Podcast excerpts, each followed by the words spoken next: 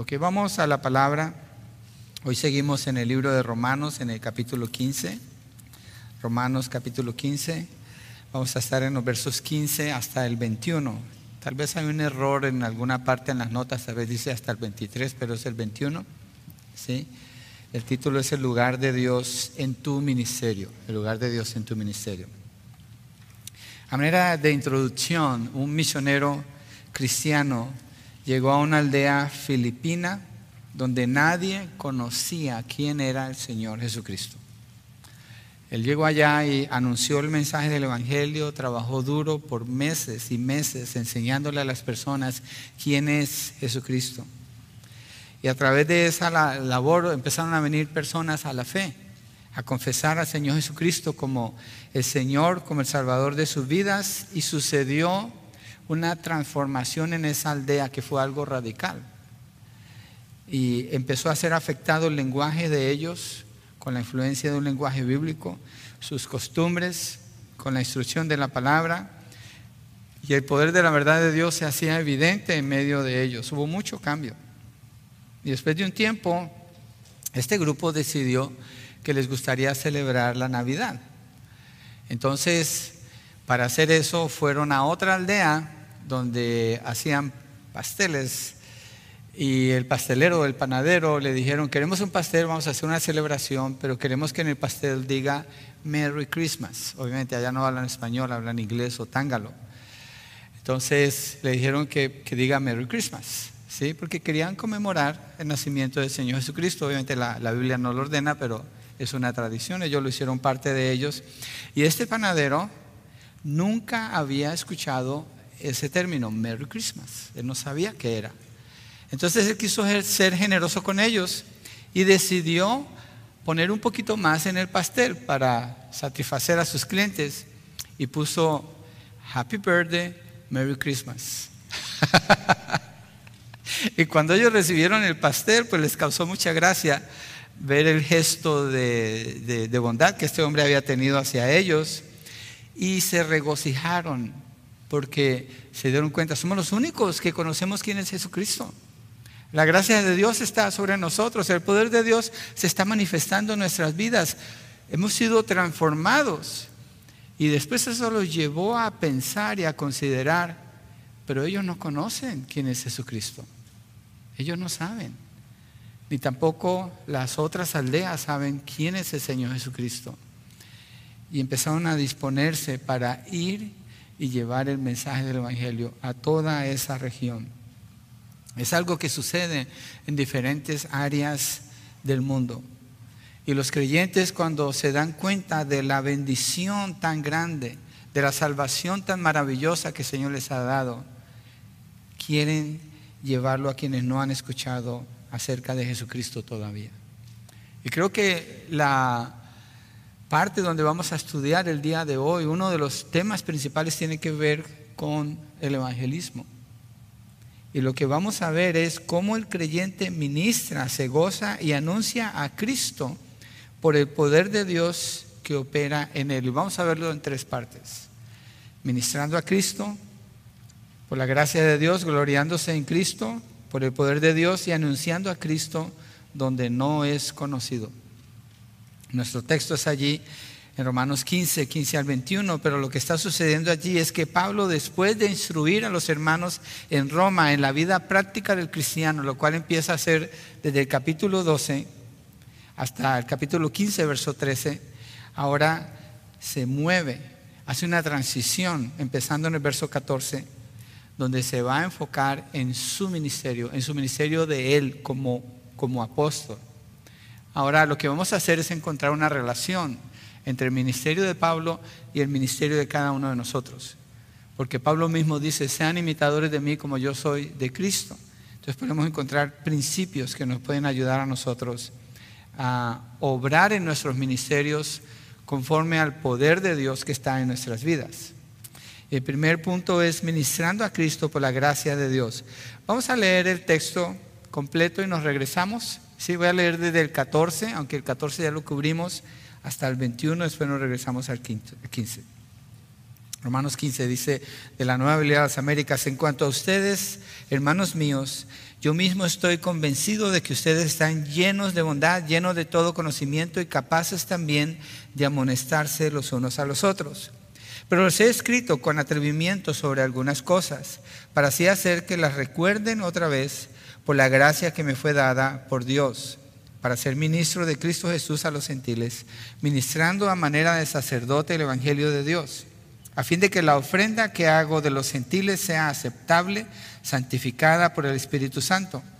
Por tanto, en Cristo Jesús he hallado razón para gloriarme en las cosas que se refieren a Dios, porque no me atreveré a hablar de nada sino de lo que Cristo ha hecho por medio de mí para la obediencia de los gentiles en palabra y en obra, con el poder de señales y prodigios, en el poder del Espíritu de Dios, de manera que desde Jerusalén y por los alrededores hasta el lírico he predicado en toda su plenitud el Evangelio de Cristo. De esta manera me esforcé en anunciar el Evangelio, no donde Cristo ya era conocido, para no edificar sobre el fundamento de otros, sino como está escrito Aquellos a quienes nunca les fue anunciado acerca de Él verán y los que no han oído entenderán. Padre, ayúdanos a entender el texto, a escuchar lo que tu palabra habla en nuestras vidas y a responder, Señor, con fe, con obediencia, Señor, con confianza en ti por lo que nos dices aquí, Padre, en el nombre de Jesucristo. Amén y amén. Entonces el primer punto es ministrando a Cristo por la gracia de Dios, versos 15 y 16. El 15 leo de nuevo, pero les he escrito con atrevimiento sobre algunas cosas para así hacer que las recuerden otra vez por la gracia que me fue dada por Dios. Pablo está hablando de osadía, ¿sí? o atrevimiento, o osadía, ah, eh, cuando les habló a ellos, y la razón, una de las razones creo yo, tiene que ver porque no conoce a los hermanos de Roma. Él nunca ha ido a esa iglesia.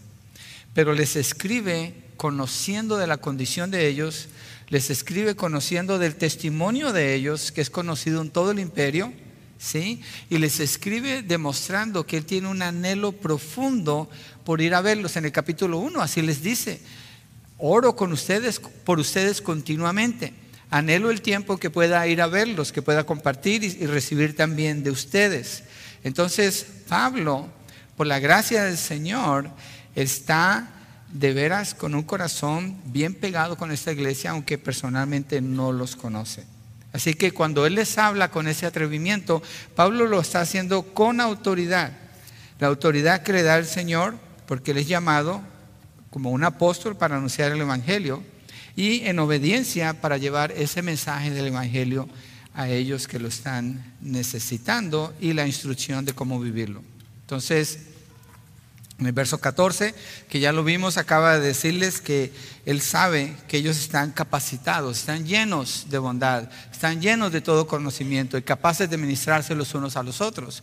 Nosotros estamos tratando, yo estoy tratando en ese texto que vimos hace unas semanas atrás, de aplicarlo, de decirlo, de pensar en esto, de orar en base a eso, que es una declaración de lo que el creyente es y la capacidad que tiene para que fluya entre nosotros. La, consejería para que fluya entre nosotros, la exhortación mutua, el animarnos, la oración para que fluya. Pablo sí les habló y ahora se mueve a hablar de la autoridad que él tiene para con ellos. Pero quiero leer, antes de avanzar, en Romanos 1, versos 8 a 9. Porque Pablo dice, les he hablado con atrevimiento, pero lo expliqué, pero quiero leerlo para que miren cómo él habla de ellos al iniciar la carta. Dice, en primer lugar, doy gracias a mi Dios por medio de Jesucristo por todos ustedes, porque por todo el mundo se habla de su fe. Pues Dios, a quien sirvo en mi espíritu, en la predicación del Evangelio de su Hijo, me es testigo de cómo sin cesar hago mención de ustedes siempre en mis oraciones, implorando que ahora al fin, por la voluntad de Dios, logre ir a ustedes. Y fíjense que Pablo está diciendo, con, Dios como mi testigo, delante del Señor, eso es lo que yo estoy haciendo, ese es mi clamor por ustedes. ¿Sí? Entonces, allá en el capítulo 15, cuando les dice, les he hablado con atrevimiento o con osadía, es algo que está respaldado por un corazón que de veras ama a estas personas, a esta iglesia. ¿sí?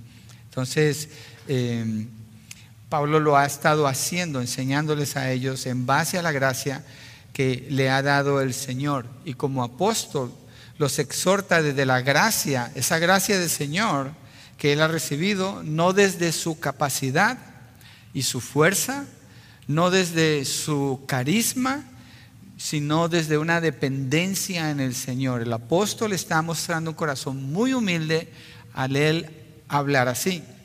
El texto que leí en el capítulo 1 nos muestra la realidad de esto en la oración del apóstol Pablo. La oración es una manera de reconocer que Dios es soberano. Cuando usted ora, inmediatamente, cuando usted dobla rodilla y está orando, usted está reconociendo, Dios, tú eres soberano, por eso necesito orar. Porque Dios usa la oración para manifestar su poder en lo que Él va a hacer en lo que Él ya estableció que va a hacer, pero ha decretado usar nuestra oración y esa oración nos lleva a reconocer que el que está en cargo es Él, no nosotros.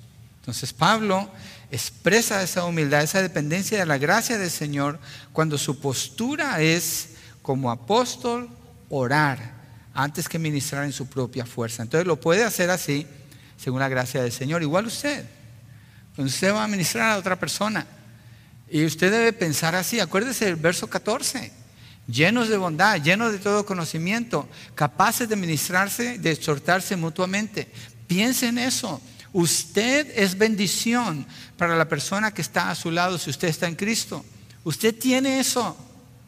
El apóstol Pablo así se ve y habla de su apostolado, de su liderazgo, y lo presenta como alguien que depende de la gracia del Señor. Entonces, en la oración es donde se humilla delante del Señor el que es un ministro de la palabra. Reconoce que es por el señorío y la soberanía que la iglesia es edificada y entonces puede haber una respuesta con fe ante la exhortación por la palabra de Dios. Por lo mismo, Pablo dice en Filipenses 2.13, no voy a ir allí, pero la última parte de ese verso dice, Dios es el que da en ustedes tanto el querer como el hacer.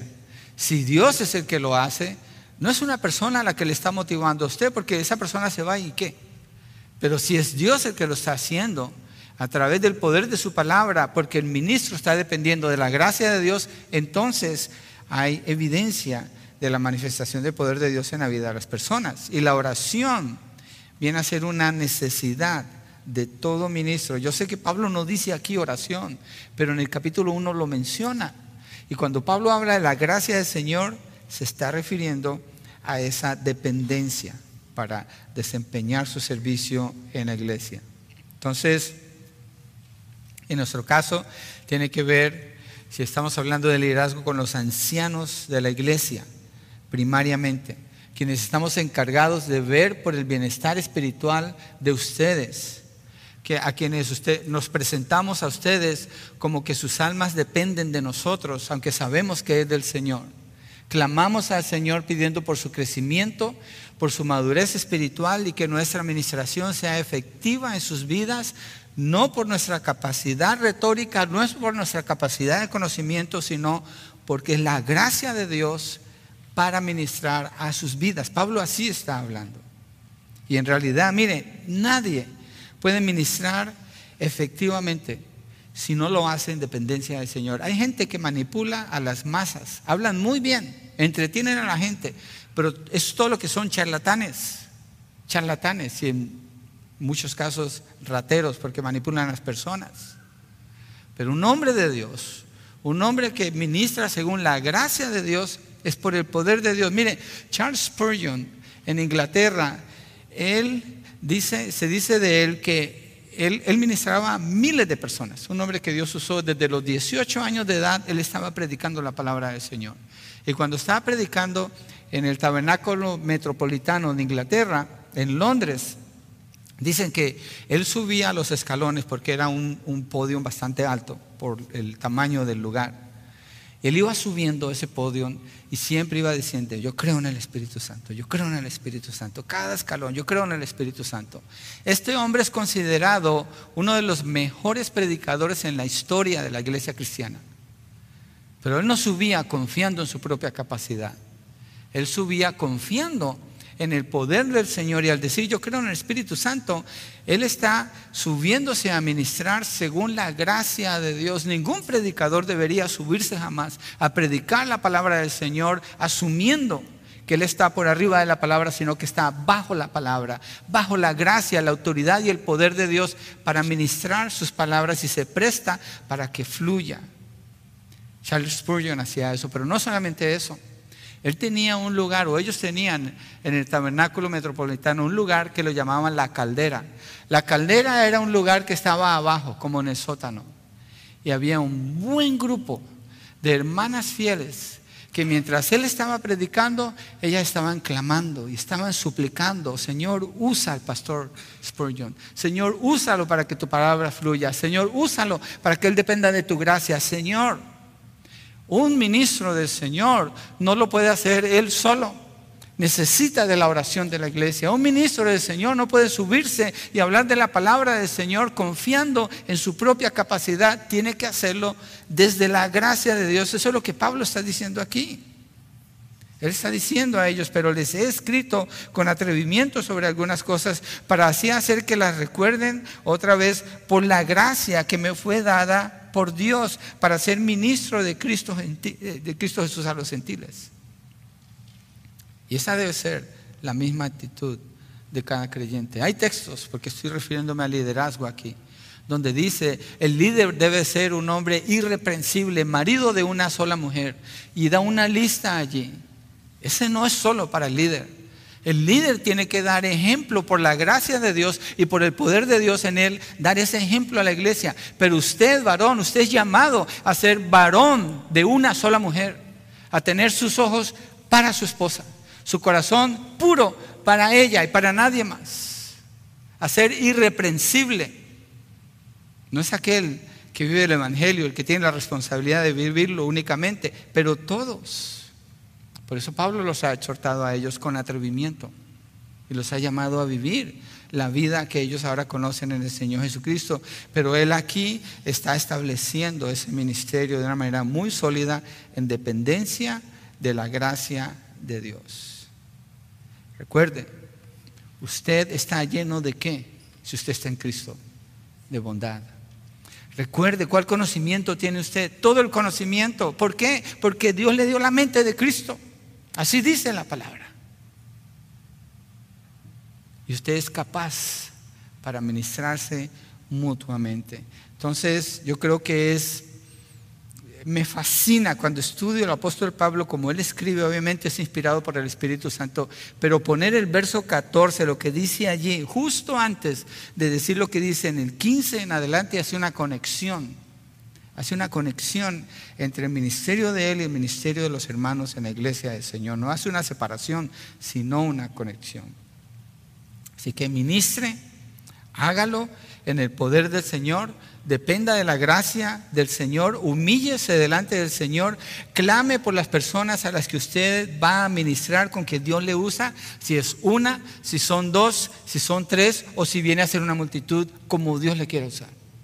Pero usted ora dependiendo del Señor, buscando la gracia del Señor en usted. Debe exhortar y hacerlo con amor, perseverando en la súplica y en la oración. Hablar del Señor sin haber orado por las personas es una postura arrogante, porque usted no tiene esa autoridad en usted. Usted no tiene esa gracia en usted, usted no produce vida, usted no produce amor, usted no produce conocimiento, es Dios en usted. Y Pablo así está hablando. Y yo creo que nosotros debemos considerarlo en nuestras vidas para el bienestar de nuestros hermanos, para el crecimiento de ellos en la fe, para traerle honor y gloria al Señor. Verso 16 dice, para ser ministro de Cristo Jesús a los gentiles, ministrando a manera de sacerdote el Evangelio de Dios, a fin de que la ofrenda que hago de los gentiles sea aceptable, santificada por el Espíritu Santo. Wow. Pablo está presentándose aquí ministrando a él, él no está diciendo soy un sacerdote, dice a manera de sacerdote, ministrando el Evangelio de Dios. Continúa hablando de su ministerio como ministro de Cristo, es decir, que opera bajo el liderazgo, bajo la autoridad del Señor Jesucristo Cuando dice a manera de sacerdote, está hablando, es una figura que tiene que ver con el Antiguo Testamento, donde había un sacerdote, el sumo sacerdote, y había otros sacerdotes ayudándole a ese sacerdote. Pablo se presenta así como el que le ayuda al sumo sacerdote, a manera de sacerdote, ministrando el Evangelio, la palabra del Señor, y se presenta al lado del Señor Jesucristo. Su ministración o servicio es en base a qué? Miren lo que dice el texto. En base a qué está ministrando el apóstol Pablo. Para ser ministro de Cristo Jesús a los gentiles, ministrando a manera de sacerdote el Evangelio de Dios. No son sus opiniones ni sus experiencias. Hay un mensaje ya. Hay una palabra que Él está entregando. Está basado en el mensaje del Evangelio y se refiere al Evangelio de Dios. Aquí un comentario rápido dice el Evangelio de Dios, más adelante el verso 19 dice el Evangelio de Cristo, y después en el Evangelio, en el 20 dice el Evangelio. Tres maneras de decirlo, no se preocupe, pero eso es lo mismo. Dios es Jesucristo, Jesucristo es Dios, y se está hablando del Padre, cuando dice Dios, el, el plan del Padre es el mismo plan del Hijo, entonces se puede decir de cualquiera de las tres maneras, pero el punto es que el enfoque, un enfoque clave aquí, es que la administración viene de la gracia de Dios y de llevar el mensaje del Evangelio. ¿sí? Y dice, a fin de que la ofrenda, como lo hace a manera de sacerdote, que hago de los gentiles sea aceptable santificada por el Espíritu Santo. ¿Qué quiere decir esto? Lo que quiere decir es esto. Pablo está ministrando a los gentiles. Roma, la, la iglesia de Roma principalmente eran gentiles. Entonces, a manera de sacerdote, les ministro el Evangelio para presentarlos como una ofrenda delante de Dios. La imagen que él está usando aquí en el libro del Antiguo, Testamento, como al final de Éxodo y Levítico, Aarón, cuando siendo sumo sacerdote establece a los demás sacerdotes, él los consagra a ellos y los presenta delante de Dios. Pablo está usando esa imagen. Él como ministro del Evangelio ministra por la gracia de Dios el mensaje a los gentiles para presentárselos a Dios como personas, como si fueran, como si fueran una ofrenda santificada, que sean aceptables delante de Dios, lo cual indica un poder transformador en la vida de esas personas. Porque nadie viene a Dios, delante de Dios, no se crea esa historia cuando la escuche, la escuche en inglés, come as you are. Es puro cuento. Usted no puede venir a Dios como a usted le plazca. Usted puede venir a Dios lleno de necesidad.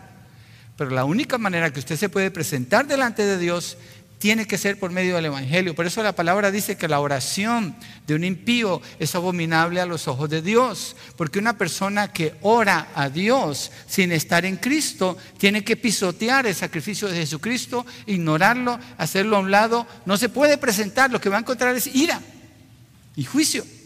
Necesita el sacrificio de Cristo porque sin Cristo no hay manera de presentarse delante de Dios. Pablo sabe eso, lleva el mensaje para presentarlos a ellos delante de Dios, como una ofrenda, como algo separado, preparado única y exclusivamente para honrar al Señor. Y dice, para que sea aceptable, santificada por el Espíritu Santo. Mire, miremos un texto que nos pueda fortalecer en este concepto en Colosenses 1, versos 28 al 29, Pablo habla a los colosenses con mucho amor y afirma la lucha que él tiene por ellos para que sean formados y presentados delante del Señor. Mira lo que dice Colosenses 1, 28, 29.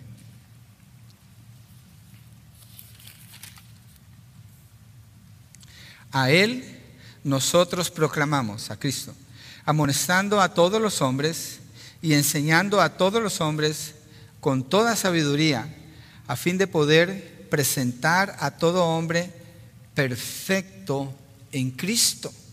Con este fin también trabajo esforzándome según su poder, hablando de la gracia de Dios, que obra poderosamente en mí.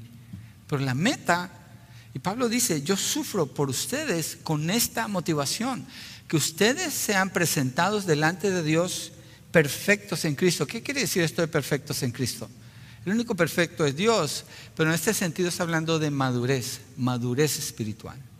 Que sean maduros a ser presentados delante del Señor por el efecto que el mensaje del Evangelio va a tener en sus vidas. Entonces la meta del ministerio es presentar a personas delante de Dios con su carácter formado como el carácter de Cristo. Ese es el ministerio de Pablo, ese es el ministerio de un anciano, de un pastor, de un líder, pero ese es su ministerio también. Y quiero demostrárselo con otro, texto donde habla de esto, en Efesios capítulo 4, versos 11 al 13. Recordémonos, Romanos, Pablo está hablando de él como apóstol. Nosotros estamos buscando aplicación con nosotros como iglesia en nuestros ministerios. Efesios 4, 11. Antes, de, entrar allí, ¿qué necesita usted para ministrar? ¿Qué necesita para ministrar? Estar en Cristo. Si usted está en Cristo, ¿quién está en usted? El Espíritu Santo. El Espíritu Santo es Dios. ¿Cuánto del Espíritu Santo está en usted? El Espíritu Santo en plenitud. El Espíritu Santo es todopoderoso. Entonces el poder de Dios está en usted para que usted ministre. Ahora, ¿qué es lo que usted va a ministrar? Sí, pero ¿y qué le voy a decir o qué voy a hacer ahora? El mensaje del Evangelio. ¿Por qué? Porque las personas necesitan conocer a Cristo para ser presentados delante de Dios. La gente no puede, la gente, dice yo creo en Dios. ¿De veras? ¿Quién es Jesucristo? No saben quién es Jesucristo. No tienen idea quién es Jesucristo. Tienen ideas de quién es Jesucristo, pero no tienen una idea clara por la escritura. Mira lo que dice Efesios 4, 11 al 13. Él dio a algunos ser apóstoles, a otros profetas, a otros evangelistas, a otros pastores y maestros.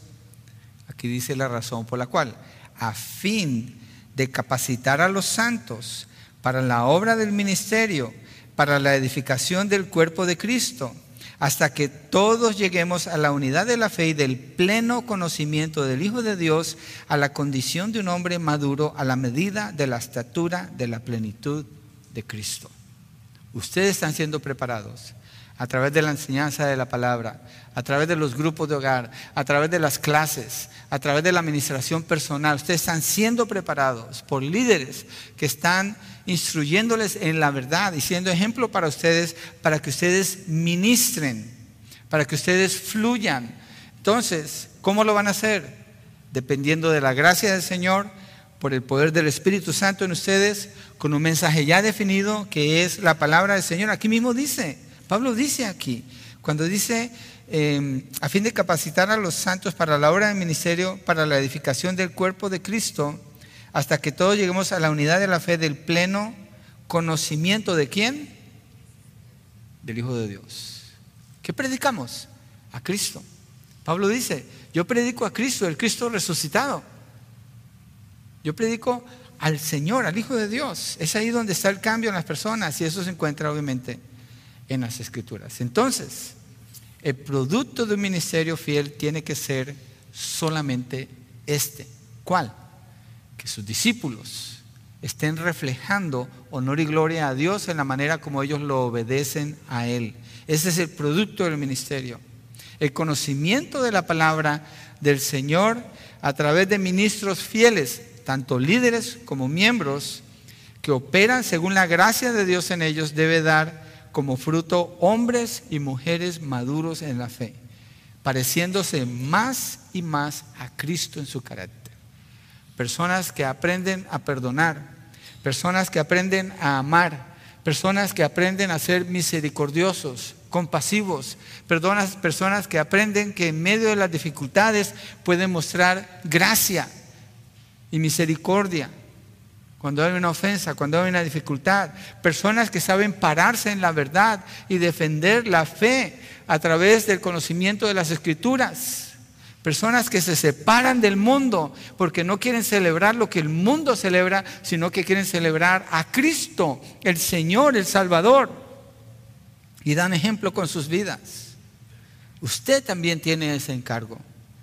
La diferencia está en el nivel de responsabilidad. No se espera de usted que se pare aquí a predicar la palabra, porque no se espera que sea algo tan fácil tampoco. Pero sí se espera de usted que al salir de ese lugar, aún antes de salir, hermanos, mire, hoy hagamos una cosa, vámonos a lo práctico. Hagamos una cosa, pongámosle, ¿cómo se dice? Pongámosle patitas, ¿cierto? A lo que estamos diciendo. Voy a tomar un crédito que no me corresponde, pero ustedes saben que yo juego con eso a veces. Hemos preparado una comida deliciosa para ustedes. Rica, bien hecha, bien preparada. ¿Sí o no, hermanas que estuvieron ayer aquí? Bueno, ellas lo prepararon. Quédese, no se vaya. No salga corriendo del servicio. Quédese. Quédese, yo le ruego, le suplico en el nombre del Señor Jesucristo, quédese, dese la oportunidad de sentarse a conocer otras personas. Dese la oportunidad de ministrar lo que Dios ha puesto en usted. Dese esa oportunidad. Usted está lleno de bondad, está lleno de todo conocimiento, capacitado para ministrarse unos a otros. Lo que estamos predicando aquí no es solamente porque tenemos que predicar, hay que hacer algo con esto. Empiece hoy. Why not? Mire, yo pago. No, no, le van a cobrar, yo pago por su comida. Y es más, puede repetir. Quédese. Tomémonos la oportunidad y tratar de conocernos, de ir con alguien que no ha saludado antes. Tome esa responsabilidad de ministrar. Ministrar, que es un término que Pablo usa mucho aquí, tiene que significa esto, servir. ¿Quién es un ministro? Uno que sirve, no es uno que tiene corbata y saco. Lo uso por respeto a la palabra del Señor y por respeto a ustedes. Pero un ministro es una persona que sirve. Usted está capacitado para servir. Y solamente lo va a lograr si usted se atreve a tener una relación cercana con las personas con que usted puede convivir. Solamente así. De otra manera no va a ser. El ministerio de Pablo, la razón por la que fue efectivo es porque él invirtió su vida para servir a estos hermanos. Es más, con Roma, él ni siquiera los conoce. Y Pablo está orando y está anhelando. Ora tanto por ellos que Pablo quiere verlos. Quiere estar allí compartiéndoles a ellos del Evangelio, de la palabra del Señor. Es más, ni siquiera ha ido a verlos y les escribe esta carta, la carta principal que podemos encontrar en el Nuevo Testamento en cuanto a doctrina. Rico en conocimiento de la verdad. Pero tiene que haber una pasión en el corazón, un deseo por ir y hacer lo que Dios le ha encomendado que haga. Usted tiene un ministerio y debe ponerlo a funcionar. Un creyente es, es presentado delante de Dios por quienes sirven a la iglesia como Pablo lo hizo, ministrando a manera de sacerdote. Un sacerdote estaba consagrado completamente al servicio en el templo o en el tabernáculo. No tenían herencia ni se dedicaban a algo diferente que no fuera presentar las ofrendas y los sacrificios a favor del pueblo delante del Señor. El sacerdote está representando al pueblo delante del Señor. Está llevando las ofrendas delante del Señor. Los está presentando todos los sacrificios para que el pueblo sea acepto delante del Señor. Entonces ministrar está centrado no en su capacidad para ministrar. Ministrar está centrado en su capacidad de amar a las personas que necesitan de usted, porque usted tiene el mensaje del Evangelio, porque usted está lleno de todo conocimiento, porque usted está lleno de bondad. Y Pablo, cuando presenta su ministerio así, lo fundamenta en esto. Esa es la mentalidad, el corazón de un líder, dedicarse al Señor y solamente al Señor. Yo tengo problemas serios con los negocios, serios. Y a veces hacemos algunas cosas en la casa y digo a mi esposa, ¿por qué no pienso yo en esto? No puedo. Soy el peor para hacer negocios, creo yo. Lo bueno que no ando en negocios. la otra vez fueron a la casa por un carro que se lo iban a llevar a John, que después que se lo llevaron, dije, ¿por qué no pensé en sacar estas cosas del carro cuando pude haber hecho algo con eso? No pienso así o pienso demasiado tarde en esas cosas. Pero cuando se trata de la palabra, hermanos, hay una pasión. ¿Por qué? Porque es la obra que Cristo ha hecho en mi corazón. Porque es la obra que el Señor, el deseo que Él ha puesto. Pablo así es. Así debe ser usted, no debe ser diferente. Claro, si usted es bueno para los negocios, hágalos bien, hágalos como para el Señor. En eso no me imiten, por favor, no, no se va a meter ahí. Pero ministre, apasionese por lo que Dios le ha dado. O sea, apasionese por las personas. Piense en sus vecinos. Piense en la capacidad, el poder en usted, el ejemplo que dimos al principio allí en las Filipinas, ir y alcanzarlos, ir y decirles, hacer algo para ellos. En la posibilidad de ministrar a sus hermanos aquí en la iglesia. Usted ha recibido mucho. Entonces usted se presenta como un esclavo de Cristo por la gracia que ha recibido y funcionando de acuerdo al poder de Dios que va a fluir en usted para que esas personas sean presentadas delante de Dios. Tenga fe, créale al Señor. Todo lo que toma es un hombre, una persona que le crea al Señor y entonces hay una gran diferencia. Hágalo, sea usted esa persona. La meta es parecernos a Cristo Servimos bajo su autoridad como si fuéramos sacerdotes dando el Evangelio para que las personas sean presentadas ante Dios maduros en la fe. Segundo, gloriándose en Cristo por el poder de Dios, versos 17 al 19, algunas cosas que estoy haciendo overlap aquí. Verso 17 dice, por tanto, en Cristo Jesús he hallado razón para gloriarme en las cosas que se refieren a Dios. He hallado razón para gloriarme en las cosas que se refieren a Dios. Este verso, verso 17, mírelo así en esta sección. Piensa en una puerta y la puerta tiene un hinge o una bisagra, se llama en español. Ni de aquí ni de allá, la bisagra. la bisagra es la que permite que la puerta se sostenga en su lugar que abre y que cierra, que, que cumpla su función. Este verso es eso, verso 17. Por tanto, en Cristo Jesús he hallado razón para gloriarme en las cosas que se refieren a Dios. Pablo está hablando de gloriarse aquí. Y está hablando de gloriarse por el privilegio que Dios le ha dado de ministrar a las personas con el mensaje del Evangelio, presentarlos ante Dios, como gente aprobada, gente perdonada, gente que está limpios en su corazón, que viven en paz, que tienen una relación, con Dios y aunque fallan, buscan al Señor. Él dice que está encontrando razón para gloriarse, pero no para gloriarse en decir, mira los que yo hice, mira el que vaya, yo lo... No, para gloriarse en que Dios a través de él ha hecho esto. Mire Filipenses 3, verso 3, para mirar un ejemplo donde Pablo menciona esto. Porque nosotros somos la verdadera circuncisión que adoramos en el Espíritu de Dios y nos gloriamos en Cristo Jesús, no poniendo la confianza en la carne. Cuando Pablo habla de gloriarse, él no está hablando de orgullo en su corazón. Su enfoque es en Cristo, por la gracia que se le ha dado, por el llamado que él ha recibido por el mensaje que se le encargó, por el fruto de personas cambiadas a la semejanza de Cristo. Pablo se gloría en todo lo que tiene que ver con Dios para gloriarme en las cosas que se refieren a Dios, está diciendo aquí.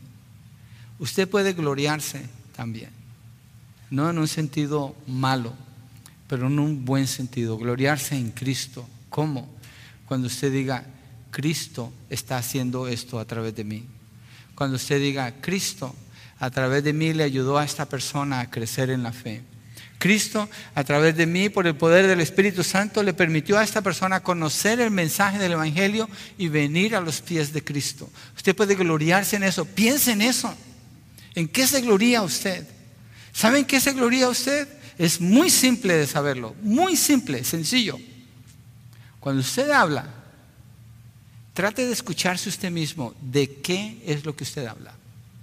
Su trabajo, sus enfermedades, sus problemas, sus deseos, sus propios planes. ¿De qué habla usted? ¿Qué es lo que le apasiona a usted? ¿Qué es esa pasión que sale cuando usted habla? ¿Qué es eso que mueve su vida en realidad? Pablo, cuando dice, he hallado razón para gloriarme en Cristo, él está hablando de lo que Dios ha hecho a través de él. Él se gloría en eso. Su tema de conversación es ese. Su alegría es ese. Su, su libertad, su gozo es ese. Mire el verso 18 dice, porque no me atreveré a hablar de nada sino de lo que Cristo ha hecho por medio de mí para la obediencia de los gentiles en palabra y en obra. ¿Para qué? La obediencia de los gentiles en palabra y en obra. Es decir, el fruto de la vida del apóstol Pablo es que las personas conocen a Cristo por el mensaje del Evangelio y responden obedeciendo al Señor. ¡Wow! ¡Wow! ¡Qué declaración la de Pablo! ¡Qué declaración la que él está haciendo aquí! No me atreveré a hablar de nada sino de lo que Cristo ha hecho por medio de mí. Usted lee los escritos del apóstol Pablo. Pablo fue un hombre que viajó por todo el mundo conocido en el imperio romano. Y él no está haciendo alarde de sus viajes. Yo en, viaje cuando venía de Michigan la semana pasada, se, senté al lado de un hombre, yo siempre estoy pensando, ¿cómo doy el Evangelio?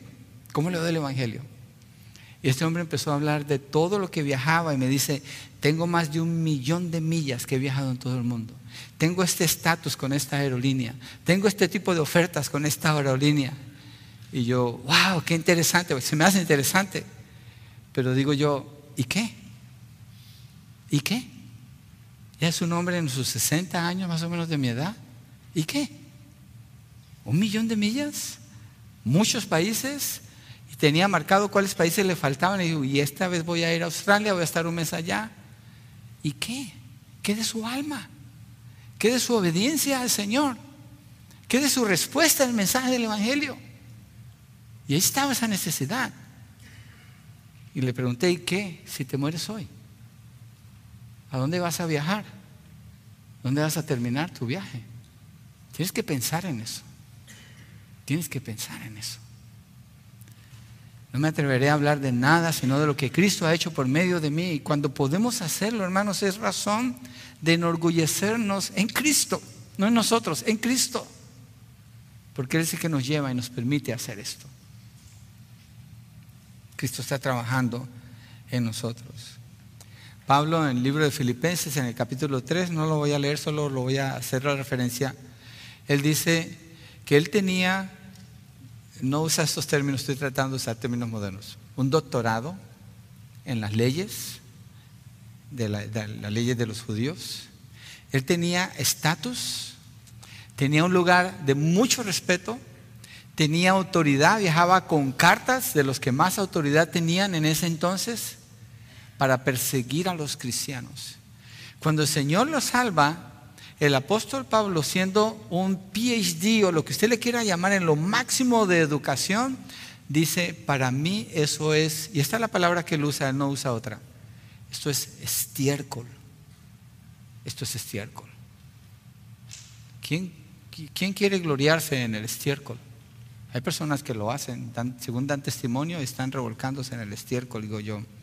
Bueno, hay que aprender a valorar lo que hay que valorar lo que el mundo ofrece, lo que se puede lograr en el mundo, dice, para mí es estiércol, por razón de conocer al Señor Jesucristo. Conocer a Jesucristo viene a ser mayor que cualquier otra cosa.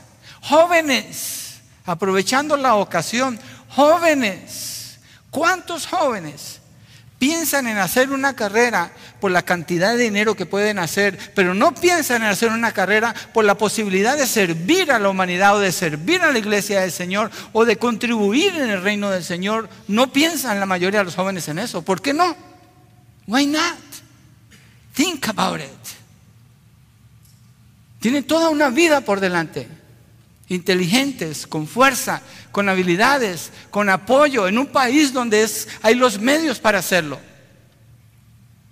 No vaya detrás del estiércol, vaya detrás de la gloria, la gloria del conocimiento del Señor Jesucristo, la gloria de ver a otras personas transformadas y presentarlas delante del Señor por el poder de Dios, no el poder que pueda lograr usted con lo que logre ganar, el poder del Espíritu Santo en su vida para transformar a otras personas.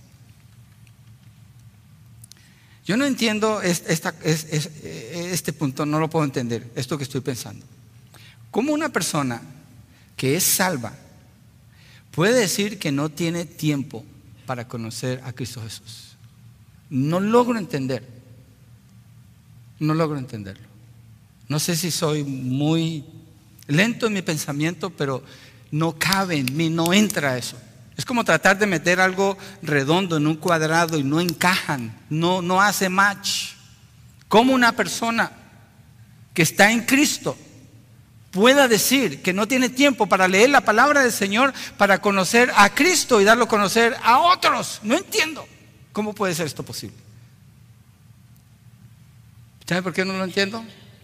Porque de acuerdo a la declaración del apóstol Pablo, él está ministrando por la gracia de Dios, por el poder del Espíritu Santo que obra en su vida. Un hombre no produce esto. Y si Dios no lo está produciendo, usted tiene que dudar de su salvación. Por favor, hágalo. Piense dónde está en realidad. ¿Cuál es su pasión? ¿Qué es lo que le mueve a usted en su vida? Tome un paso. Créale al Señor, venga a los pies de Cristo, salga de donde usted está, no se quede en la mediocridad de una vida que se va al tiempo. ¿Y cuál es el fruto? ¿Cuál es el propósito? ¿De qué? Pablo está hablando de lo que realmente cuenta en la vida, es la transformación de las personas, la restauración de sus vidas, su relación, su reconciliación con Dios a través del mensaje del Evangelio. Aparte de eso, ¿qué? Hay que trabajar, claro. Hay que estudiar, sí. ¿Son valiosas las carreras? Sí, hágalo. Pero piensen, piensen en el verdadero propósito de la vida. Va a llegar un día donde ya no va a tener más días, ya no va a tener más tiempo. ¿Y qué va a decir usted? Tráigame mis trofeos, tráigame mis juegos favoritos. En el hecho de muerte, los hombres no piden eso. Piden que las personas que los aman estén cerca. Y los hombres que se mueran habiendo dado testimonio de servirle al Señor, se testifica de ellos en el día de su sepultura. Él impactó mi vida porque Él hizo esto. Y los que no, simplemente dicen, ah, le gustaba esto, le gustaba correr, le gustaba su perro, le gustaba tal cosa. ¿Y qué? ¿Eso es todo?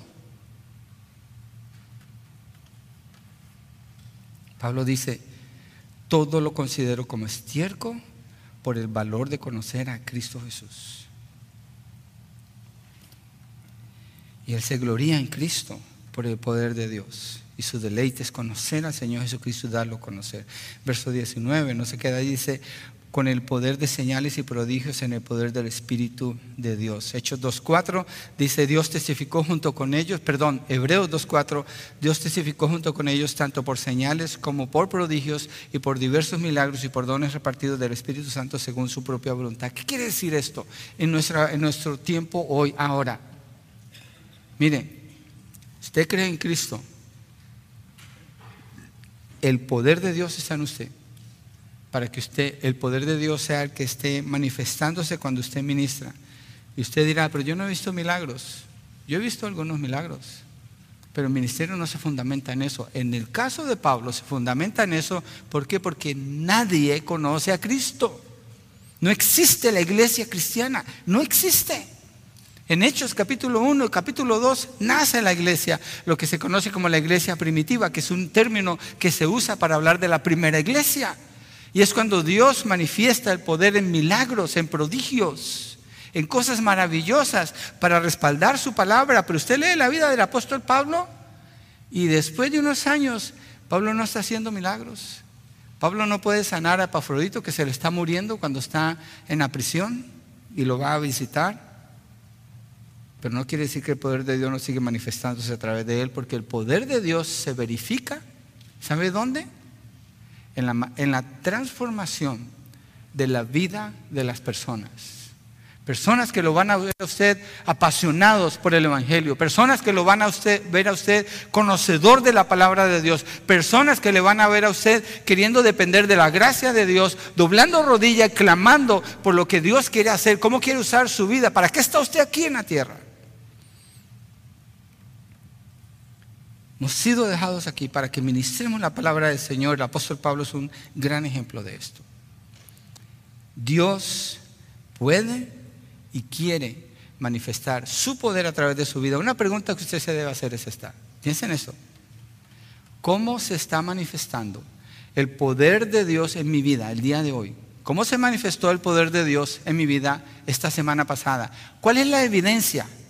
¿Cuál es la evidencia que el poder de Dios se manifestó a través de mí? ¿Cuál es, cuál es esa evidencia? Debe preguntarse eso. Y va a ser palpable, usted lo va a poder ver. Una evidencia que puede ser tangible para ustedes esta. El Señor nos ordenó a ser discípulos. Él dice, vayan y hagan discípulos. ¿Y qué pasa con hacer discípulos? Bautizándolos en el nombre del Padre, del Hijo y del Espíritu Santo. Y enseñándoles a obedecer todo lo que yo les he enseñado. ¿Cuál es la evidencia de que usted está haciendo esto efectivamente cuando esa persona usted le esté ayudando a entrar en las aguas del bautismo? Déjeme le pregunto otra cosa antes de seguir. Porque estamos hablando del poder de Dios en su vida. Usted se gloria en el poder de Dios. ¿Cuántas personas han venido a Cristo y han entrado a las aguas del bautismo por medio de usted? ¿Cuántos son? Por favor, pongan los nombres en su casa. Cuando usted llegue a su casa, hágalo. En una hoja en blanco, escriba los nombres de esas personas.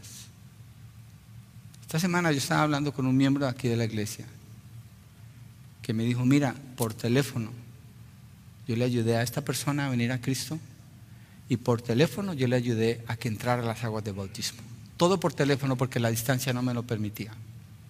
Así que no hay excusa para decir que usted, ¿por qué no está haciendo discípulos?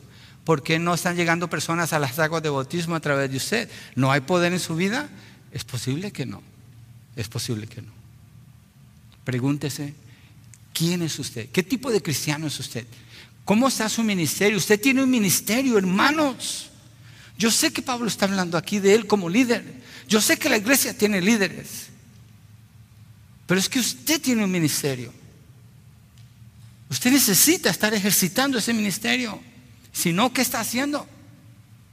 El cristianismo ha perdido la esencia del poder del Espíritu Santo en sus vidas.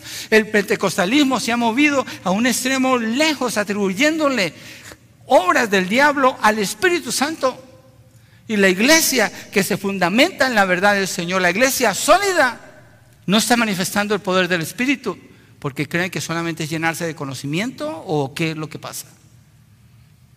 Yo creo que Dios está llamando a esta iglesia a que se levante a servir con poder, con autoridad, con gracia, con amor, dependiendo de la gracia del Espíritu Santo en sus vidas. No es usted, es Dios el que quiere hacerlo.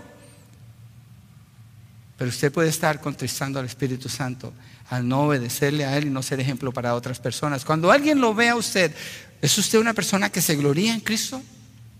¿Es usted una persona que habla con alegría y con gozo de la manera como Dios le está usando? No porque usted quiera pretender, pero porque usted se alegra al ver otras personas siendo transformadas por el poder del Evangelio.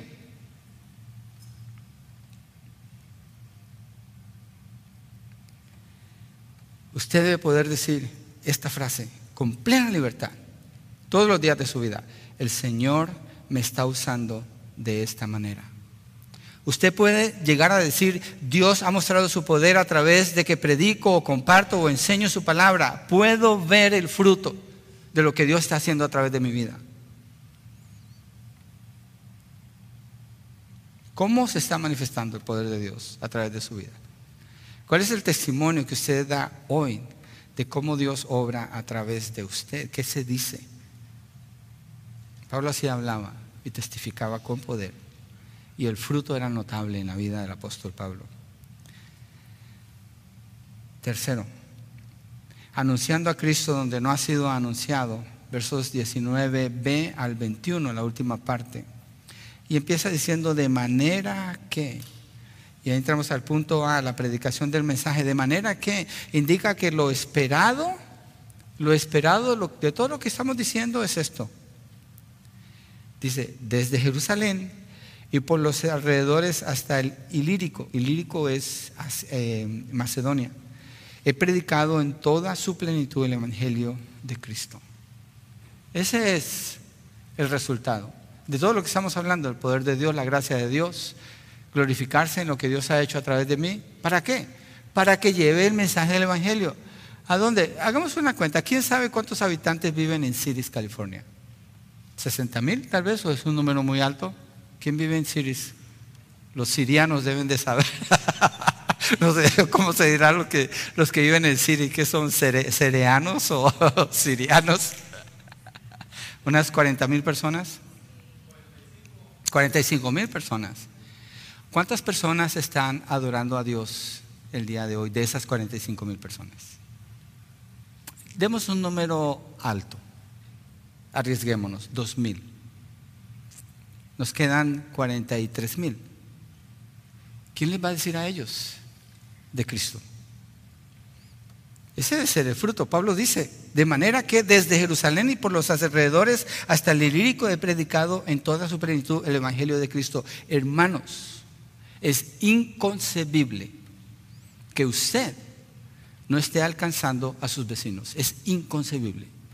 Es inconcebible que las personas que viven en su cuadra no sepan quién es usted y que usted tiene el mensaje del Evangelio. Es inconcebible. Usted es luz en medio de las tinieblas. Ellos no tienen la luz. Usted les puede mostrar la luz, llevarlos a Cristo Jesús, anunciando a Cristo donde no ha sido anunciado. Ese es el punto 3. Predicando el mensaje, llevando ese mensaje. Pablo dice, he predicado en toda su plenitud el mensaje de Cristo. ¿Sabe lo que dice Hechos 20 cuando Pablo se está despidiendo de los ancianos de Éfesos? Vamos allí, creo que miremos un ejemplo. El ejemplo de por qué Pablo habla así, o sea, por qué este hombre nos habla así, le, escribe a la iglesia de Roma y ahora nosotros lo leemos así. Hechos 20, 18 al 21, dice así. Cuando vinieron a él, les dijo, él se está despidiendo de los ancianos de Éfeso, se va a ir a otro lado. Antes de irse les dice, Ustedes bien saben cómo he sido con ustedes todo el tiempo desde el primer día que estuve en Asia. He servido al Señor con toda humildad, con lágrimas y con pruebas que vinieron sobre mí por causa de las intrigas de los judíos. Bien saben cómo no rehuí declararles a ustedes nada que fuera útil y de enseñarles públicamente y de casa en casa, testificando solemnemente tanto a judíos como a griegos del arrepentimiento para con Dios y de la fe en nuestro Señor Jesucristo. Wow. Eso no tiene, no tiene nada que avergonzarse. Y con orgullo les dice, me voy, pero me voy afirmándoles a ustedes que este es el testimonio de lo que he hecho. ¿Qué testimonio queda de usted cuando cambia de trabajo o cambia de vecindario? Miremos versos 25 y 27 allí mismo. Y ahora yo sé que ninguno de ustedes, entre quienes anduve predicando el reino, ¿anduvo qué? Predicando el reino. Pablo era conocido por eso. Es más, eh, creo que en este capítulo, si no estoy mal, al principio dice que predicó tantas horas que había un jovencito escuchando la predicación en un piso alto, se quedó dormido y paquetes. Mi consuelo que con Pablo se quedaban dormidos, ahora cuando yo predico, algunos se quedan dormidos, me da consuelo que... Pero el punto es que Pablo predicaba. ¿Y sabe qué hizo Pablo? Fue y resucitó a ese muchacho. Y dijo, ah, no, no, no, no, no te me vas a quedar muerto aquí, vente porque falta más y sigue predicando hasta la madrugada. No se pudo escapar. Pero Pablo estaba predicando y predicando y predicando, dice verso 25 al 27, y ahora yo sé que ninguno de ustedes entre quienes anduve predicando el reino volverá a ver mi rostro. Por tanto les doy testimonio en este día de que soy inocente de la sangre de todos, pues yo pues no rehuí declararles todo el propósito de Dios. Si, ustedes, si alguno de ustedes se va al infierno, no es la culpa mía. Ustedes saben, yo les dije. Prácticamente le está diciendo eso. Yo creo que nosotros deberíamos decir lo mismo de nuestros vecinos. Vecino querido, si te vas al infierno, no es porque yo no te dije, tú sabes. Yo te di testimonio y te hablé de la palabra del Señor. Usted tiene un ministerio, usted es un misionero. Una vez que usted sale, pasa esas puertas, usted está entrando en su campo misionero, en su trabajo, en su hogar, en su vecindario. Cuando usted viaja, cuando usted toma unas vacaciones, predica el Evangelio a los que conoce, habla de Cristo en los lugares donde usted va. Usted no es el centro, el centro es Cristo. La razón de ser es Él, predicar el mensaje. Entonces hay que predicar el mensaje. Mire, en la letra B, el alcance del mensaje, verso 20 en Romanos 15. De esta manera me esforcé en anunciar el Evangelio no donde Cristo ya era conocido para no edificar sobre el fundamento de otro, sino como está escrito, aquellos a quienes nunca les fue anunciado cerca de él verán y los que no han oído entenderán. Está hablando de una profecía que aparece en Isaías 55:15, en Isaías 65:1, donde Dios dice que los que no me están buscando oirán de mí, refiriéndose no a Israel, sino a otras naciones, hablando del alcance del Evangelio. Pablo dice, yo creo lo que Dios dijo y lo estoy llevando donde Cristo no ha sido predicado. Estoy yendo a tocar donde no se ha tocado. Estoy yendo a hablar donde no conocen de Cristo. Tal vez tienen un concepto errado de quién es. ¿Saben cuántas millas viajó el apóstol Pablo? Este hombre del avión viajó, tenía más de un millón. Dice que su amigo tenía dos millones. Y yo, wow, esta gente vive en un avión. Pero se cree que el apóstol Pablo viajó a pie, en barco o en algún tipo de vehículo muy lento, tal vez 5 millas por hora. No sé si estoy exagerando. Más de 10 mil millas. Algunos dicen que entre 10 mil y 20 mil millas viajó Pablo. La Biblia registra tres viajes misioneros que Pablo hizo, pero parece que puede que haya un cuarto que no está registrado. Él no tenía el carro que usted tiene. Él no tenía aire acondicionado. Él no tenía nada de lo que usted y yo tenemos. ¿Cuánto mide el vecindario donde usted vive? ¿Cuántas millas? ¿Cuánto mide la cuadra donde usted vive? ¿Cuántas millas? Más de 10 mil millas en tiempos difíciles para viajar. No había autopistas como las que tenemos. No había teléfono celular para saber dónde me llevaba el mapa. Lo que había era un corazón completamente, como desde el principio dice él, completamente sujeto a la autoridad del Señor, ministrando a Cristo por la gracia de Dios, gloriándose en Cristo por el poder de Dios y anunciando a Cristo donde no había sido anunciado. Pero para que esto suceda, tiene que haber una pasión única en ese corazón y esa pasión solamente es producida cuando usted conoce a Cristo. Y cuando conocer a Cristo es lo que le apasiona a usted, lo que usted busca, donde usted invierte su tiempo, cuando usted va allí, usted va a querer hablar de Él. En contraste, este es un mal ejemplo, pero pensé que lo podía compartir. Nuestro misionero que apoyamos en Indonesia, él dejó Singapur, un país súper próspero, rico, y dijo, no quiero quedarme aquí porque hay muchos maestros en estas iglesias. Él pensó así. Se vino para Estados Unidos con su familia, su esposa, sus tres niños. Se vino a estudiar indonesio para aprender ese idioma y para prepararse. Por un año, un año y medio estuvo aquí tratando eso, buscando la manera cómo iba a llegar a Indonesia. Se fue a Indonesia, se enfermó su esposa, se enfermaron sus niños. Tenían dificultades para adaptarse a la cultura. Los niños tenían dificultad en la escuela. Otro idioma, otro lenguaje, otra cultura. El país con más musulmanes de toda la tierra es Indonesia. La ciudad más contaminada de todo el mundo creo que es Yakarta, así se llama donde él vive. Y allí estaba sufriendo y sufriendo. Y nosotros orando por él, orando, pidiéndole al Señor, Señor, ayúdale, ayuda, ayuda a nuestro hermano. Y cuando después de buen tiempo empezó a haber fruto, empezó a hacer dos discípulos, dos hombres que se ganó para Cristo con mucha dificultad. Y les empezó a enseñar. Los llevó a las aguas del bautismo. Los empezó a instruir en la palabra. Estos hombres empezaron a caminar con el Señor y vino un pastor de esa región sin ética. Le ofreció dinero a estos dos hombres y se los quitó y se los llevó para su iglesia. Pablo dice, yo predico donde Cristo no ha sido predicado. Yo predico y anuncio a Cristo donde Cristo no ha sido anunciado. Como perito arquitecto estoy poniendo el fundamento. Hay mucha gente que no ha escuchado. Vaya con ellos, búsquelos. Háblenles del Señor. Usted tiene un ministerio. Usted tiene un ministerio por la gracia de Dios, por el poder del Espíritu Santo. Es como un sacerdote que presenta a personas como ofrenda a Dios. Se gloria en lo que Cristo hace a través de usted por el poder de Dios y anuncia a Cristo el mensaje del Evangelio donde Cristo no ha sido anunciado. Esas personas no van a venir a usted. Usted tiene que ir y buscar a esas personas. Esas personas no saben. Ellos, no saben, cuando Dios llamó a Jonás, los de Nínive, ellos no saben, dice la palabra, no, no saben distinguir de la izquierda ni de la derecha, hablando de su eternidad. Y Dios le dijo, tú tienes que ir. No sea como él, que no quería ir.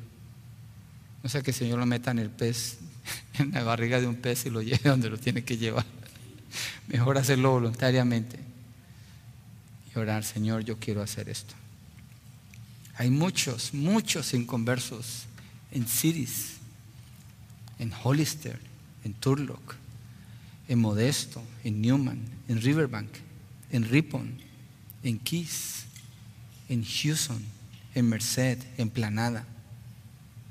Cada uno de ustedes representa un lugar de estos. Tiene que haber personas de donde usted vive que estén llegando a los pies de Cristo. Tiene que haber. Tiene que haber. De lo contrario, la iglesia corre el peligro de convertirse en un club donde me reúno con mis amigos, cantamos juntos cantos muy bonitos, comemos juntos y ahí nos vemos la semana entrante. Hay mucho trabajo que hacer, hermanos. Vaya, busque a sus vecinos, toque puertas, no espere que ellos vengan. ¿Qué mensaje le van a poder compartir ellos a usted? ¿De qué hablan las personas que no tienen a Cristo? Usted tiene el mensaje, usted tiene la gracia, usted tiene el poder, usted tiene la misma presencia de Dios en su vida que Pablo tuvo. Vaya, predique donde Cristo no ha sido predicado. Yo por algunos años fui a predicar a Michoacán, México. Me iba por 11 días. Todos los días estaba predicando, a excepción de un día que tomaba para descansar. Pero cuando no estaba predicando, salía con un hermano y nos íbamos en su camioneta a buscar donde no se había predicado el Evangelio. Siempre que íbamos en las montañas, porque es una zona muy poco poblada, decía, a veces esa casita ya apenas se alcanzaba a ver esa casita hasta lo último de la tierra, todavía no he llegado allá, hasta lo último de la tierra, y los grababa y los guardaba. Tengo que llegar allá. Yo le decía, no diga que yo soy colombiano. Y donde quiera que entraba decía, hey, aquí hay un colombiano que les trae algo que ustedes no conocen. Y yo me los echaba, me ponía a mí a predicar el Evangelio. Y también con Ramón, que él ya murió. Nos poníamos de acuerdo cuando viajábamos en esos viajes. Me decía, yo me los gano como amigo porque era muy bueno con gente extraña y se los echo a usted. y yo les predicaba el Evangelio. Trabajamos en equipo. Pero esa debe ser la motivación de nuestros corazones. Esa debe ser la motivación de nuestros corazones. Cuando va a un restaurante y esa persona le atiende, háblele de Cristo. Cuando va a algún lugar, a una tienda, diga algo de Cristo. Hable del Señor, inicie la conversación. Vaya a evangelizar hasta lo último de la tierra. Esas fueron las palabras del Señor Jesucristo cuando les dijo a sus discípulos, ustedes recibirán poder cuando venga el Espíritu Santo sobre ustedes y entonces me serán testigos en Jerusalén, en Judea, en Samaria y hasta los confines de la tierra. Vaya, predique el Evangelio, gócese gloríese en el Señor. El creyente ministra, se goza, anuncia a Cristo por el poder de Dios que opera en él. Y si ya lo está haciendo, gócese más todavía. Anime a otros para que ellos entren también en esa capacidad. Alégrese en esto. No pare, no, no se detenga, no se desvíe, no se descuide. Luche por esto. Luche por esto. Ministrando a Cristo por la gracia de Dios gloriándose en Cristo por el poder de Dios y anunciando a Cristo donde no ha sido anunciado. Vamos a orar. ¿Qué les parece? Nos ponemos de pie.